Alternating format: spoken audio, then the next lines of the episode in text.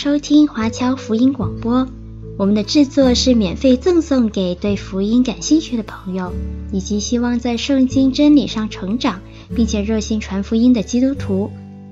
您可以透过电话和电邮向我们索取，或浏览我们的网站 cgbconline.org 来了解我们的最新资讯和制作。您也可以在 Apple Podcast、Google、Spotify 以及 SoundCloud 等各大 Podcast 平台的手机应用程式上搜索 CGBC Online 或加拿大华播来收听华播的制作。我们也欢迎您以自由奉献的方式来支持我们的事工。再次感谢您的收听。说到侍奉。估计为人父、为人母的弟兄姐妹，最先想到的也许是自己的儿女，帮千金洗脚，或者给令郎喂饭、洗衣、擦屁股。这样做是因为心中有爱。既然为人父母，就应该用爱心去养育儿女。我们当然更应该侍奉我们的父母，因为我们小时候他们就是这样帮我们洗脚、喂饭、洗衣。一把屎一把尿的拉扯我们长大，所以为人儿女自然应该侍奉父母来报答养育之恩。但是对神呢，他是我们的救主，使我们不致灭亡，反得永生。对神，我们应当感恩，我们当然应当侍奉神。不过神是个灵，神不需要我们洗脚，不需要我们洗衣。我们既得了神的救恩。就有了能进天国的盼望，就当感恩，照神所喜悦的，用虔诚的心侍奉神。这虔诚的心体现在各种荣耀神的善功上，体现在为主受苦的心志上，体现在嘴唇的颂赞上，体现在对神国的捐书上，体现在对牧者的顺服上。体现在为神国工人的祷告上，等等等等，神就是喜悦他的儿女，感谢他的救恩，照神所喜悦的，用虔诚的心侍奉神。今天我们要通过希伯来书十二章二十六节到十三章二十五节来学习如何用虔诚敬畏的心侍奉神。好，现在让我们一起来诵读经文。从十二章二十六节开始，当时他的声音震动了地，但如今他应许说：“再一次，我不但要震动地，还要震动天。”这再一次的话是指明被震动的，就是受造之物都要挪去，使那不被震动的长存。所以，我们既得了不能震动的国，就当感恩，照神所喜悦的。用虔诚敬畏的心侍奉神，因为我们的神乃是烈火。你们务要常存弟兄相爱的心，不可忘记用爱心接待客旅，因为曾有接待客旅的，不知不觉就接待了天使。你们要纪念被捆绑的人，好像与他们同受捆绑；也要纪念遭苦害的人，想到自己也在肉身之内。婚姻人人都当尊重，床也不可污秽，因为苟合行淫的人，神必要审判。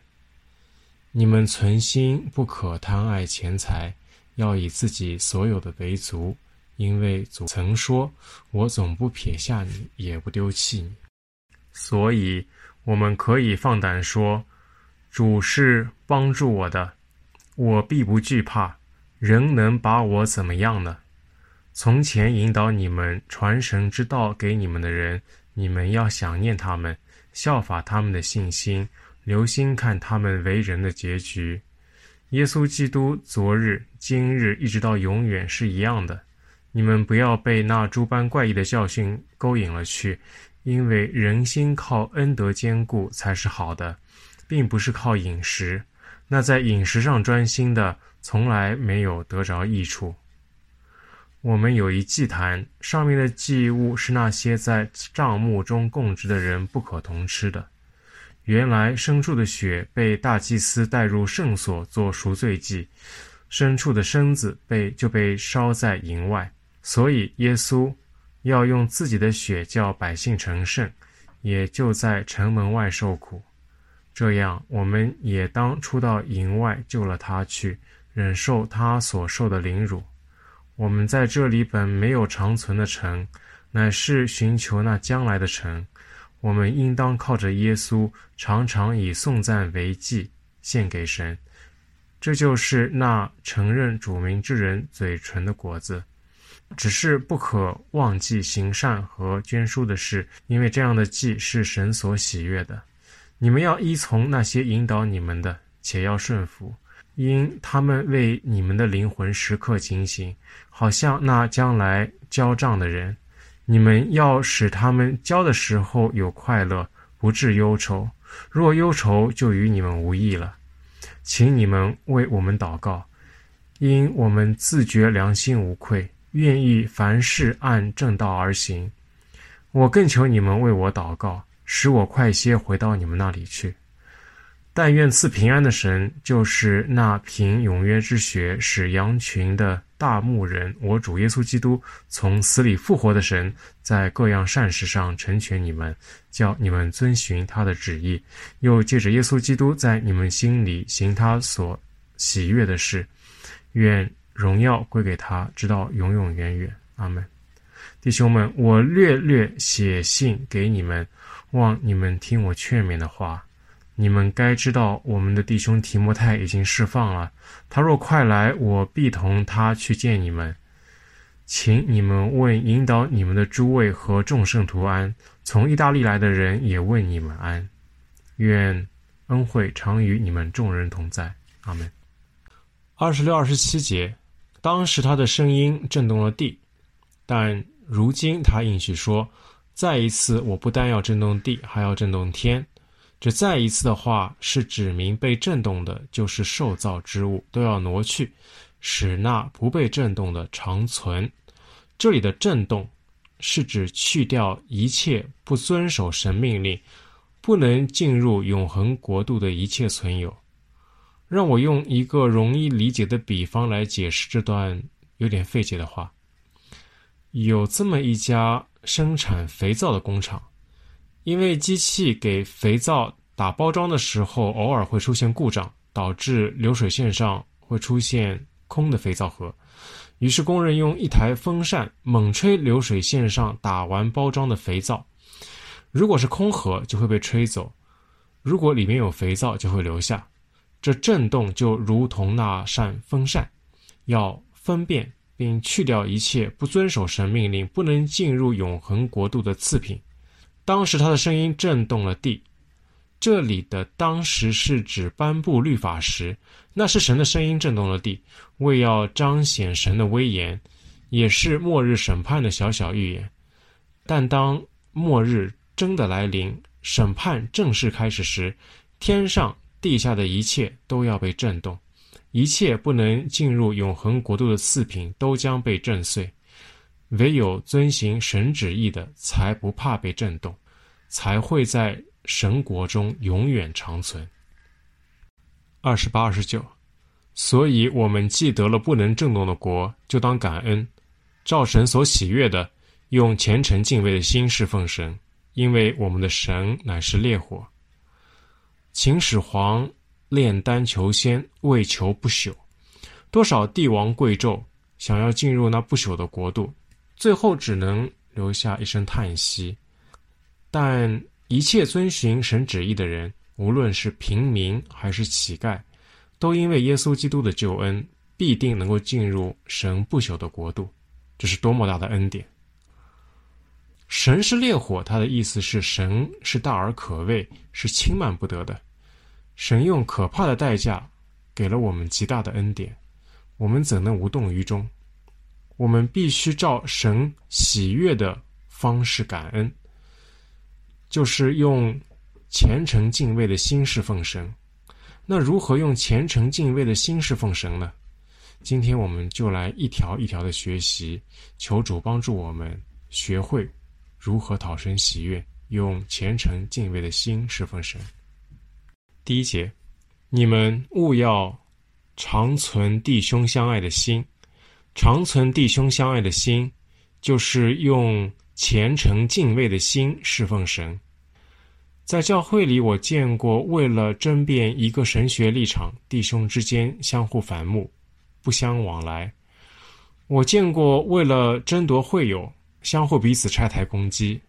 我还见过都以自己为中心的弟兄之间，因为缺乏了解互生敌意。虽然这些都是不应该的，但教会里聚集的是蒙恩的罪人群体。在哥林多前书十三章中写道：“爱是恒久忍耐。如果被弟兄伤害，出于爱弟兄的心，那就应该忍耐。爱是又有恩慈。”如果被对方伤害，光忍耐还不够，还要对对方好。遇到比你有恩赐的弟兄，记住，爱是不嫉妒。若发现自己比周围其他弟兄有才华，强很多，要记住，爱是不自夸、不张狂。爱是不做害羞的事，害羞的事指不拆别人的台。如果那位弟兄的团契人数增长得很快，不要去拆对方的台，也不要冷言冷语。爱是不求自己的益处，只求神国能够得到发展，福音能够得到广传。教会里会有一些不太会为人处事，还喜欢到处顶撞人的弟兄。对他们，爱是不轻易发怒，不计算人的恶。有些弟兄在社会上权高位重。但可能真理根基在暂时还比较浅显，我们不能够一味的迎合他们，因为爱不喜欢不义，只喜欢真理。总之，弟兄之间要因着爱，凡事包容，凡事相信，凡事盼望，凡事忍耐。如此，教会里弟兄之间就能够彼此相爱，就能够在世人面前做见证。我们如此彼此相爱的根基，就是因为神先爱了我们。因为神的爱，弟兄之间必须长存相爱的心。所以，我们既得了不能震动的国，就当感恩，长存弟兄相爱的心。这就是用虔诚敬畏的心侍奉神。二节，不可忘记用爱心接待客旅，因为曾有接待客旅的。不知不觉就接待了天使，用爱心接待客旅的，就是用虔诚敬畏的心侍奉神。这里的接待客旅不是专指教会的同工传道，而是泛指所有人。人的爱其实都是带钩子的。当你付出后，总想从对方那里勾回点东西来。我对你好，是为了以后你对我照顾。所以，人没有道理对陌生人付出爱，那岂不是把养料倒在空谷中，最后收得一场空吗？不过，神的爱非常不同，神的爱不带钩子，神的爱不求回报。耶稣为罪人死在十字架上，不是为获得罪人的回报。渺小的人如何能够回报创造诸世界的神呢？耶稣希望得救的罪人处处都效法基督，包括效法基督那不求回报的爱。我们既被神救赎，进了那无法被震动的国，就当效法基督不求回报的爱。经文中说：“啊、因为曾有接待客旅的，不知不觉就接待了天使。”这段经文是指创世纪十八、十九章亚伯拉罕接待三位神秘访客的记载。经文中记载，亚伯拉罕很远就看到他们，跑去俯伏在地迎接他们，然后拿出最好的食物，像奴仆伺候主人一样伺候那三位神秘访客。按照人的逻辑，亚伯拉罕一定是认出他们就是微服私访的大领导，而事实上，希伯来书告诉我们，亚伯拉罕是将每一位客旅都当作天使接待。亚伯拉罕对陌生人的爱是热烈浓厚的，而且不求回报。呃，也许弟兄姐妹觉得这太疯狂了，完全不符合像我们这样罪人堕落的逻辑。这是因为亚伯拉罕是一个得救的人，神既已带他进入那不可震动的国，他一定会全心接待任何一位客旅。在罗马书十二章十三节中也说，客要一味的款待。所以，我们既得了不能震动的国，就当感恩，用爱心接待客旅，这就是用虔诚敬畏的心侍奉神。三节，你们要纪念被捆绑的人，好像与他们同受捆绑；也要纪念遭苦害的人，想到自己也在肉身之内。这里是说纪念为基督遭逼迫的人，就是用虔诚敬畏的心侍奉神。希伯来书的成书背景是初代教会时期，是希伯来基督徒要面临的一场恐慌。当时的犹太法利赛人为逼迫基督徒，特别是希伯来基督徒，用大量黄金买通罗马政府，要他们将希伯来基督徒下在监中，除非愿意放弃基督教信仰，回到犹太教。嗯，这在当时的教会引起了恐慌。因为一些希伯来基督徒已经被捕，比如像提摩太那样的牧者已经被下到监中，生死不明。哥林多前书十二章二十六节说：“总要肢体彼此相顾，若一个肢体受苦，所有肢体就一同受苦；若一个肢体得荣耀，所有的肢体就一同快乐。”此时已经被捕入狱的弟兄姐妹。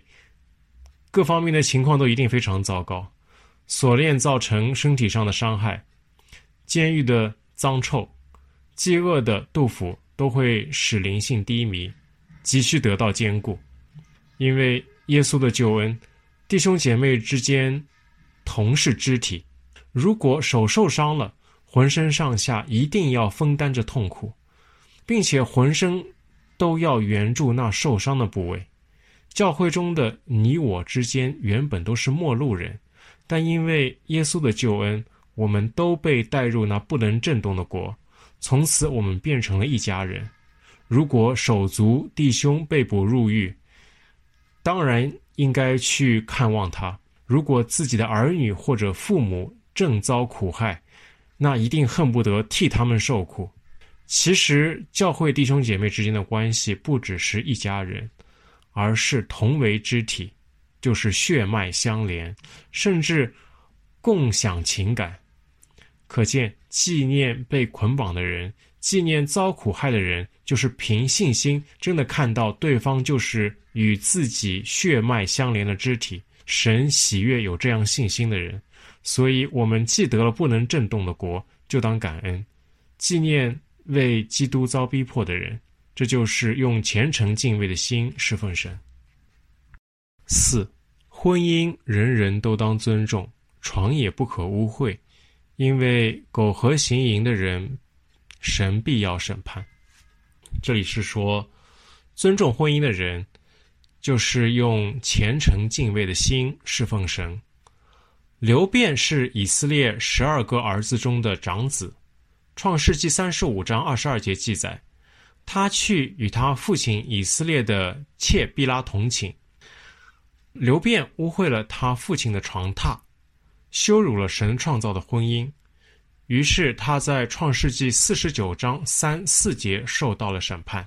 流便呐，你是我的长子，是我力量强壮的时候生的，本当大有尊荣，权力超重，但你放纵情欲，滚沸如水。必不得居首位，因为你上了你父亲的床，污秽了我的榻。神创造的万物都是美好的，包括性爱，而且性爱还是人最强烈的生理需求之一。人的救恩就是要人不靠欲望活着，而唯独靠遵守神的命令。神就是喜悦人。让神的话凌驾于自己各项生理需求之上，其实不只是性爱，还包括吃喝拉撒。所以耶稣说，人活着不是靠食物，而是靠神口中的话，让自己的肉体完全服在神话语的权柄下，这样的人才是一个灵魂得救该有的样子。所以，我们既得了不能震动的国，就当感恩。尊重婚姻，让自己的情欲完全服在神的话语下，这就是用虔诚敬畏的心侍奉神。五节六节，你们存心不可贪爱钱财，要以自己所有的为足，因为主曾说：“我总不撇下你，也不丢弃你。”所以，我们可以放胆说：“主是帮助我的，我必不惧怕。人能把我怎么样呢？”以自己所有的为足，就是用虔诚敬畏的心侍奉神。我现在问大家个问题：如果你从现在开始不工作，以后也不会有任何收入，那需要多少钱度过后半生呢？也许需要一笔钱还清房贷。需要一笔钱买一辆车，还需要一笔钱可以负担一日三餐，但这就够了吗？车子需要维护，那、当然需要维护费用，啊、如果发生车祸，也许还要再添一辆新的，或者难道就没有出国旅游吗？生活岂不是很没意思？孩子的学费和各种兴趣班的费用当然要算上，孩子还要上大学，以后还要结婚买房。还有全家的医疗呢，医疗可是一个吞金兽，你会发现这个单子会没完没完没了的列下去。那到底要多少钱才算够算安全呢？也许很难说得清楚。遇到骗子怎么办？或者手机被偷啊，银行的私人银行账号啊，社会保障卡号都被都被盗窃了啊，或者是投资失败了啊，美联储还加息缩表怎么办？如果人把安全放在不定的钱财上，看来只会变得越来越不安全。如果让一个孩子选择，是选择一笔巨款来生活靠谱，还是要一对爱你的父母靠谱？也许孩子不懂事，但是我们每个人心中都有答案，当然是爱你的父母靠谱。你看，其实我们每个人都知道这个道理，选择依靠天赋度过后半生，当然是靠谱的。呃，不要对我说，你觉得是依靠不定的钱财靠谱，这是不可能的。主曾说：“我总不撇下你，也不丢弃你。”如果不认识主，只能依靠不定的钱财；如果真认识主，信靠主，那就不用傻傻的依靠那不定的钱财，只要以自己所有的为足就够了，因为天赋是我们的供给。上海光耀浸信会的谢访牧师就是一个很好的例子。同工会决定要为他涨工资，但被他拒绝，因为他认为现在已有的已经够用了。你看，这就是敬畏耶和华的智慧。有了这智慧，不管发生什么，是骗子，是疾病，是飞来横祸，我们都可以放胆的说：“主是帮助我的，我必不惧怕。人能把我怎么样呢？”这样的宣言其实都要建立在信心的基础上，所以我们既得了不能震动的国，就当以自己所有的为足，坚定的信靠天父，这就是用虔诚敬畏的心侍奉神。七八节，从前引导你们传神之道给你们的人，你们要想念他们，效法他们的信心，留心看他们为人的结局。耶稣基督昨日、今日一直到永远是一样的。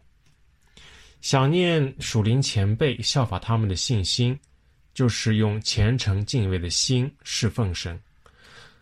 呃，我在多伦多留学的时候，我曾经住在一个本地人家里。呃，他们每星期会有一次聚会，一起吃饭，一起跟本地人交流、操练英语，一起唱圣诗，一起学圣经。当时教授圣经的老弟兄叫 John Winter，他不仅耐心地跟我用英语对话，呃，教我神的道，还帮我改写英文作文。John 就是这样一位从前引导我传神之道给我的人。John 的年纪很大了，一直单身。每次见他，都见他带着自己的侄子 Timothy Winter。Timothy 出生就有残残障。虽然来到世上，但几乎被所有人嫌弃，包括 Timothy 的父母都嫌弃他，把他扔给相关机构。这样认为神不会创造次品，而且坚信神爱 Timothy，于是让 Timothy 跟自己住在一起，形影不离。Timothy 除了脑瘫外还没有视力，在 John 的帮助下，他学会了看盲文圣经。每次看到 Timothy，几乎都能看到他在熟练地用手指读盲文圣经。Timothy 知道许多经文，乐意与人分享，而且总是笑嘻嘻的。我和认识他的人都能够感觉到，这微笑不是因为脑瘫，而是来自圣灵的平安和喜乐。虽然爱是一种抽象的概念，看不见摸不着，但每次看到 John 和 Timothy，所有人都会强烈的感受到神的爱。这爱近在咫尺，甚至是可以被触摸到的。每次我想念他们，就能感受到这浓浓的爱。也激励我效法这样的信心，去关心那些被人嫌弃的孩子。后来，Timothy 因为脑瘤去世，来参加追思礼拜的超过一千多人，坐满了一个非常大的礼堂。那天的 John 给我印象深刻，Timothy 的父母都哭得像泪人一样，但 John 没有一点悲伤。那天他分享了许多关于复活的信息。神还带领 John 组织过一个少年团契，里面有像 Timothy 那样的残障少年，有在家里得不到爱的问题少年，还有看到就要躲的帮派男孩。呃，John 陪伴他们走完了中学、大学。Timothy 去世后，我正好有机会和 John 一起住了两年多，这差不多是他最后的一段时光，我也能够近距离的。看他为人的结局，John 虽然年纪大了，没有儿女，但拜访他、关心他、帮助他做家务的人，每天络绎不绝。每次通过想念 John，，我好像摸到了神的爱，并提醒自己多自私。雅各书一章二十七节，在神我们的父面前，那清洁没有玷污的虔诚，就是看顾在患难中的。孤儿寡妇，并且保守自己不沾染世俗。耶稣基督昨日、今日一直到永远是一样的，因为 John 关心神所关心的孩子，所以神也关心 John，给了他许多属灵的儿女和许多照顾他的人。我也从 John 身上更多的认识了神，所以我们既得了不能震动的国，就当常常想念属灵前辈。效法他们的信心，这就是用虔诚敬畏的心侍奉神。九节，你们不要被那诸般怪异的教训勾引了去，因为人心靠恩德坚固才是好的，并不是靠饮食。那在饮食上专心的，从来没有得着益处。这里是说用纯正的教导坚固信心，就是用虔诚敬畏的心侍奉神。经文当中，心人心靠恩德坚固，这里呢是指新约的十架救恩。那经文中在饮食上专心，是指旧约中的律法主义。在利未记十一章中有关于食物种类的洁净与不洁净的详细定义，比如，比如牛羊肉是洁净的，但猪肉是不洁净的，洁净的肉。可以吃，但不洁净的肉不能碰。在利未记十八章四到五节中说得很清楚：你们要遵我的典章，守我的律例，按此而行。我是耶和华你们的神，所以你们要守我的律例典章。人若遵循，就必因此活着。我是耶和华。所以，律法主义者认为神的救恩就是利未记中的字句，只要凭借人的自律就能使天父悦纳自己。这样的理解绝对错误，因为少了神的恩典。神的恩典帮助人遵守神的律法，而不是人的自律。自从亚当夏娃吃禁果后，呃，人便堕落，而且是完全的堕落。包括人的自律，对罪人而言，犯罪好像满足自己的生理需求。再自律的人都要呼吸，罪人犯罪好像人要呼吸一样。所以，一个罪人不可能靠自律来遵守律法。反过来，若罪人真靠自律就能够完美的守住律法，那耶稣就不用死在十字架上。罪人想要。遵守律法与天父和好，必须靠恩典。在旧约中，这恩典的体现就是赎罪祭。若犯罪跌倒，只要悔改，凭信心献上赎罪祭就好。献什么不重要，但一定要凭信心。这赎罪祭就是耶稣的十架救恩。旧约中，耶稣虽然还未上十字架，不过十架的救恩功效是跨时空的，所以旧约的赎罪祭本质上就是耶稣的十架救恩。不过旧约中，因为耶稣还未上十字架，当时的人只能模糊地看见那真正的救恩。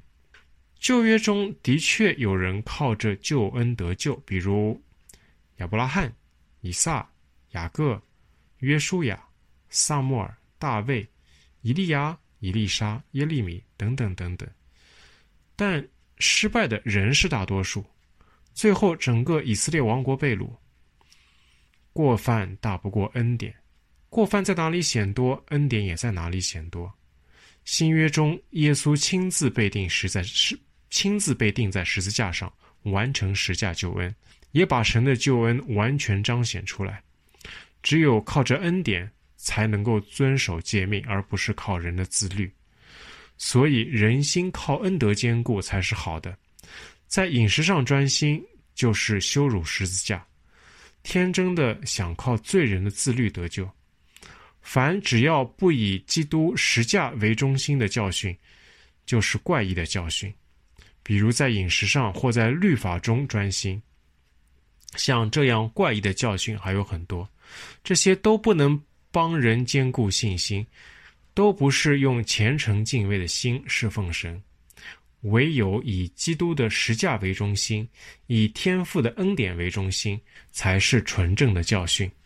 只有这纯正的教训，才能帮人坚固信心，让人用虔诚敬畏的心侍奉神。所以，我们既得了不能震动的国，就当用纯正的教导帮助人坚固信心。这就是用虔诚敬畏的心侍奉神。十到十四节，我们有一祭坛，上面的祭物是那些在帐幕中供职的人不可同吃的。原来牲畜的血被大祭司带入圣所做赎罪祭，牲畜的身子被烧在营外，所以耶稣要用自己的血叫百姓成圣。也就在城门外受苦，这样我们也当出到营外救了他去，忍受他所受的凌辱。我们在这里本没有长存的城，乃是寻求那将来的城。这里是说有为义受苦的心志，就是用虔诚敬畏的心侍奉神。不管你同意不同不同意，信主。都迟早会面临属世的亏损，这里的亏损不是指十一奉献，而是真的为信仰付代价。在初代教会有这样一群希伯来基督徒，他们是信了耶稣的立位祭司，因为信耶稣的缘故，犹太公会剥夺了他们的财产，把他们从大房子里赶了出去。犹太公会还用大量黄金收买当时的罗马政府，威胁要把这些立位祭司下到监中。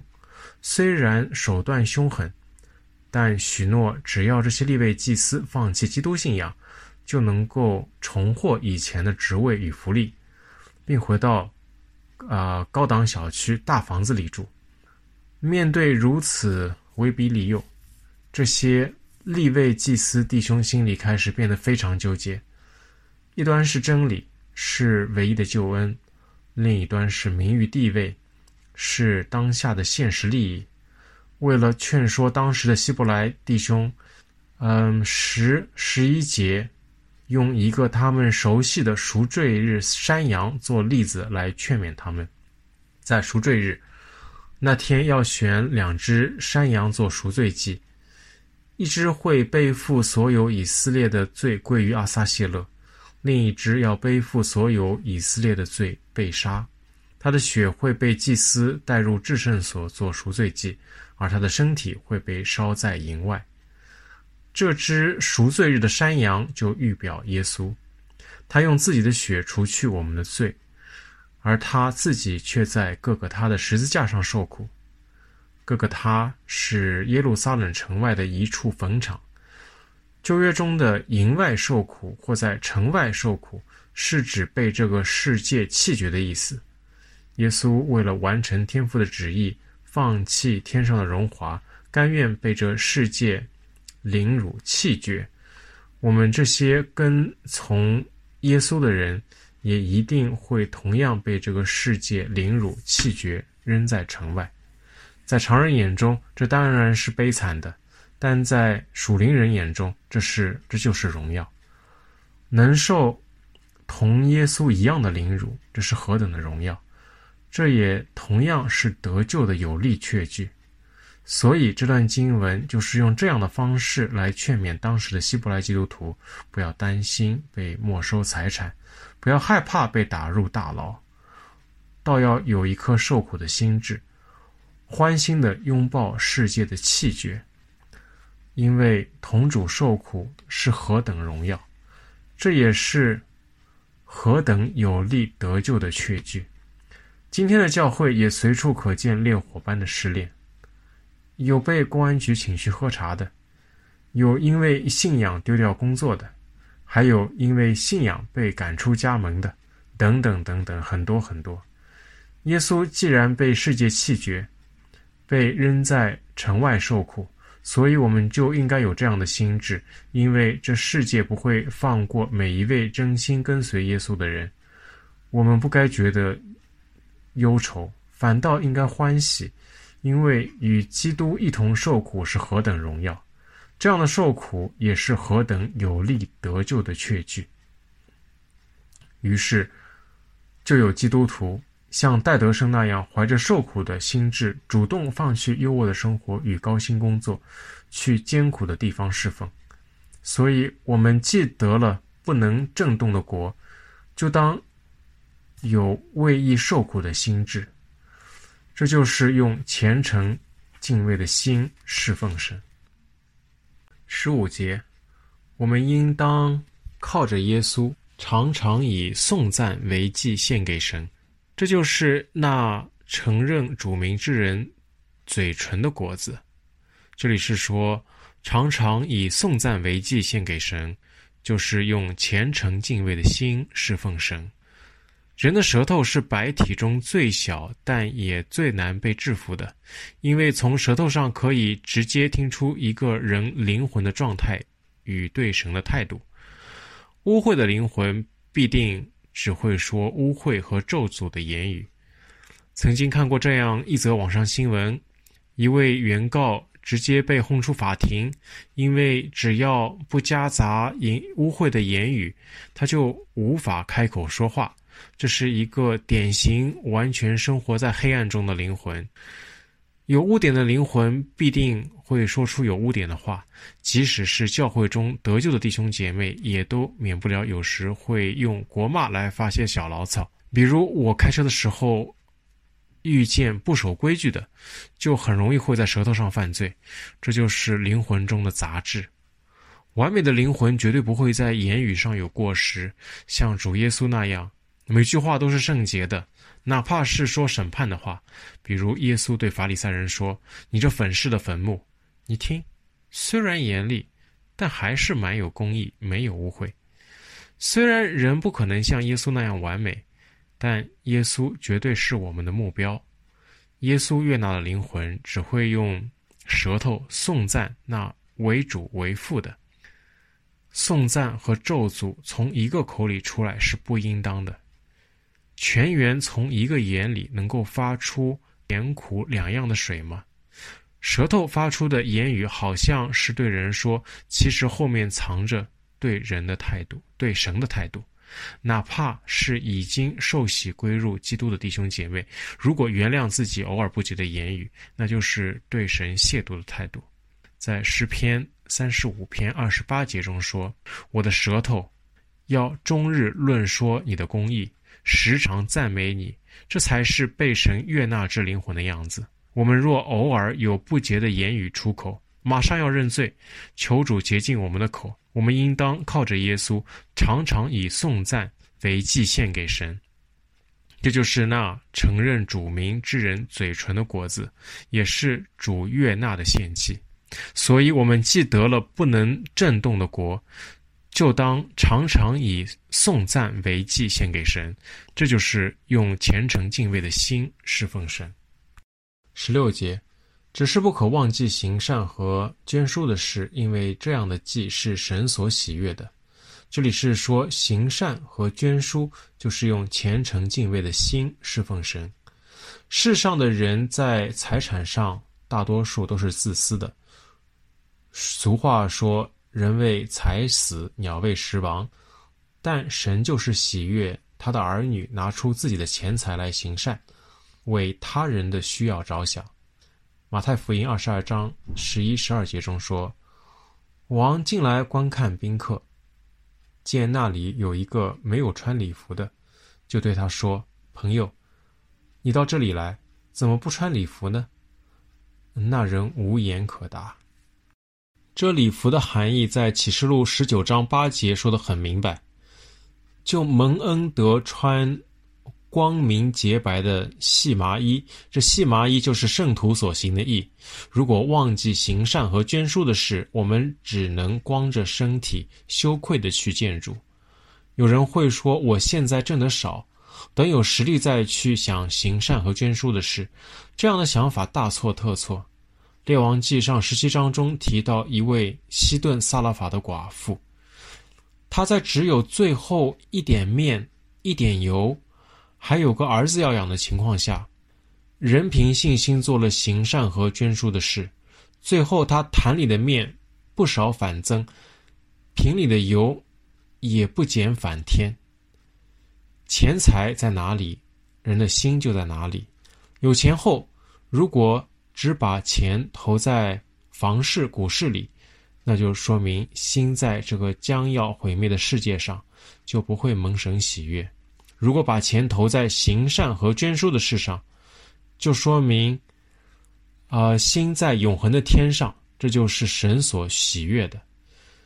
神喜欢享受人的献祭，不过神喜欢的祭不在牛羊，而在而在人嘴唇的赞美和行善。所以，我们既得了不可震动的国，就当不可忘记行善和捐书。这就是用虔诚敬畏的心侍奉神。十七节，你们要依从那些引导你们的，且要顺服，因他们为你们的灵魂时刻警醒，好像那些将来交账的人。你们要使他们交的时候有快乐，不致忧愁。若忧愁，就与你们无益了。这里是说顺服牧者。就是用虔诚敬畏的心侍奉神。每个信耶稣的人当然都知道要顺服耶稣，但耶稣还没再来，我们暂时还见不到耶稣。那当如何顺服他呢？如今的教会中，顺服圣经与牧者就是顺服耶稣。在约翰福音二十一章，耶稣三次问彼得是否爱自己。我要把教会托付使徒彼得。使徒彼得又把这样的托付分给牧者和童工，又一代一代传了两千多年。现在可以说，神对每位牧者都有这样的托付，那就是爱我，就来喂我的小羊。呃，弟兄姐妹对牧者的信任与顺服，就是对基督的信任与顺服。不用担心牧者会犯错，因为圣灵时刻保守，圣灵时刻亲自。保守神的教会，牧者身上的托付非常沉重，因为教会里的每个灵魂都是耶稣用重价买来的。牧者对弟兄姐妹做的一切，都是为了保护至高神的财产。所以，当牧者对弟兄姐妹提要求的时候，比如聚会不要迟到，少看电视，多读经，要交十一奉献，夫妻之间当相互顺服，不要再去。碰某些奇怪的教训，不要把自己的某些意向直接当做神的旨意。这时候一定要重视，要顺服，好像耶稣亲自劝勉一样。若我们接受，牧者就会快乐，好像耶稣此时就在天上快乐一样。若我们抵挡，那牧者就忧愁，好像耶稣此时就在天上为我们忧愁一样。这就是神的安排。所以，我们既得了不能震动的国，就当顺服牧者。这就是用虔诚敬畏的心侍奉神。十八、十九，请你们为我们祷告，因我们自觉良心无愧，愿意凡事按正道而行。我更求你们为我祷告，使我快些回到你们那里。这里是说为神的工人祷告，就是用虔诚敬畏的心侍奉神。祷告的权柄是神给他儿女的珍贵礼物。不过，大多数弟兄姐妹都是为自己的需要祷告，或者为周围朋友的需要代祷。很少有人有人会想到为某一教会的事工，或者是为某一教会的某一牧者祷告。教会的圣工不只属于全职的传道同工，而是属于神的每位儿女。神希望所有神的儿女要参与到神国施工中。也许有人会反驳：“我要上班养家，没时间参与教会施工。”或者我一看书就头疼，没有神学装备，不能参加教会施工。或者我身体不好，没法去那么远的地方宣教。其实这些都不是问题，因为不管是为教牧同工祷告，还是在后方为前线的宣教士祷告，在神的眼里，这些都等于参与圣工。如果有忙着上班养家或者没有神学装备的弟兄姐妹，没有关系，可以在有空的时候为牧者祷告，这就是参与圣工。如果有因为身体原因无法去老少边穷地区宣教的，没有关系，可以为前方的宣教士祷告。在神眼里，这就等于是参与了大使命。神就是喜悦这样关心神国大事的弟兄姐妹。借着祷告，不需要非要全职侍奉，不需要啊、神学装备，不需要强健的体魄，人人都可以参与到神国大业中来。所以，我们既得了不能震动的国，就当常常为神的工人祷告。这就是用虔诚敬畏的心侍奉神。但愿赐平安的神，就是那凭永约之血使群羊的大牧人，我主耶稣从死里复活的神，在各样善事上成全你们，叫你们遵循他的旨意，又借着耶稣基督在你们心里行他所喜悦的事。愿荣耀归于他，直到永永远远。阿门。当时的希伯来基督徒还在恐慌中，因为听说一些像提摩太一样的牧者已经被下在监中。整本希伯来书就是要劝勉这些在恐慌中的基督徒，要认定耶稣基督，在恩典中站稳，并放胆遵循神的旨意，就是常存弟兄相爱的心，用爱心接待客旅，纪念为基督遭逼迫的人，尊重婚姻，让自己的情欲完全服在神的话语下，以自己所有的为足，想念属灵前辈，效法他们的信心，用纯正的教导坚固信心，保持为义受苦的心志，常常以颂赞为祭献给神，不忘行善和捐书，顺服牧者，为神的工人祷告。二十二到二十五，弟兄们，我略略写信给你们，望你们听我劝勉的话。你们该知道，我们的弟兄提摩太已经释放了。他若快来，我必同他去见你们。请你们，呃，问引导你们的诸位和众圣徒安。从意大利来的人也为你们安。愿恩惠常与你们众人同在。阿门。最后结尾的地方，希伯来书的作者好像。跟当时的受众开了个小玩笑，其实提摩太已经被释放，让恐慌中的会众知道，神一直在保守你们，像你们那样的恐慌是没有必要的，不要被这个世界吓住，因为我们的神远比这个世界要大，所以我们要兼顾自己，用虔诚敬畏的心侍奉神，不要动摇。阿门。